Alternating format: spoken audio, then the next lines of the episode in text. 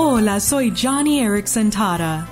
Hoy en día, en nuestro mundo loco y ocupado, francamente tenemos que ser intencionales para conectarnos con Dios. Por ejemplo, mi día comienza cuando llegan mis amigas para ayudarme con mi rutina de cuidado personal. Es una ráfaga de actividad que incluye un baño de esponja, ejercicios de amplitud de movimiento y mucho más. Sería fácil pasar por todo esto rápidamente, pero justo antes de sentarme en mi silla de ruedas, todas nos detenemos para un momento de oración. Oramos por el día, por nuestros esposos y por nuestros amigos con necesidades.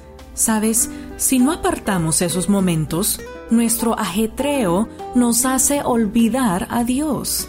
Jesús dice en Mateo 11, Vengan a mí todos los que estén cansados. Si hoy tu día se siente ajetreado, toma un momento para acercarte a Jesús.